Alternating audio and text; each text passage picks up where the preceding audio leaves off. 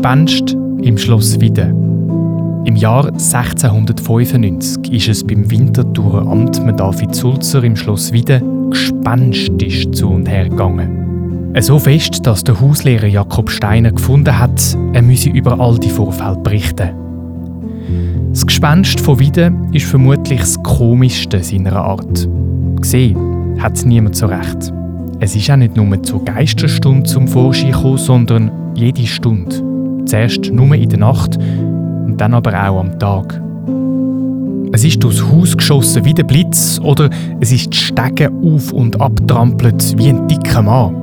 Oder dann hat es die Türe so fest zugeschlitzt, dass sie kaputt gegangen ist.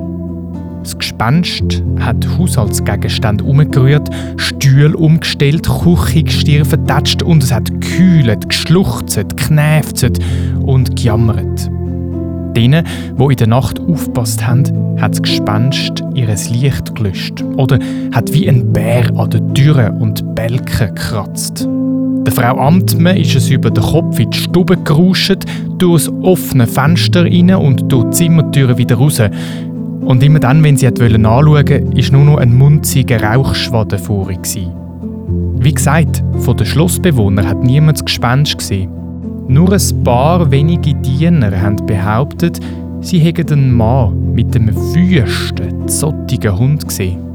Wirklich etwas gemacht hat das Gespenst aber niemandem.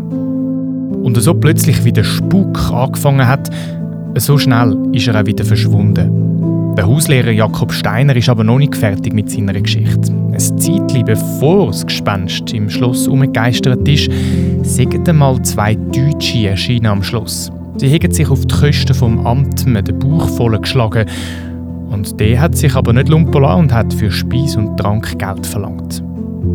Das haben die beiden Gäste überhaupt nicht verstanden und sind hässig geworden. Sie haben darum in der Nachbarschaft über den Amtmann angefangen zu lästern. Zu dieser Zeit hat man darum angefangen zu munkeln, die beiden hätten sich zusammen mit den Dienern einen bösen Witz erlaubt mit dem Gespenst.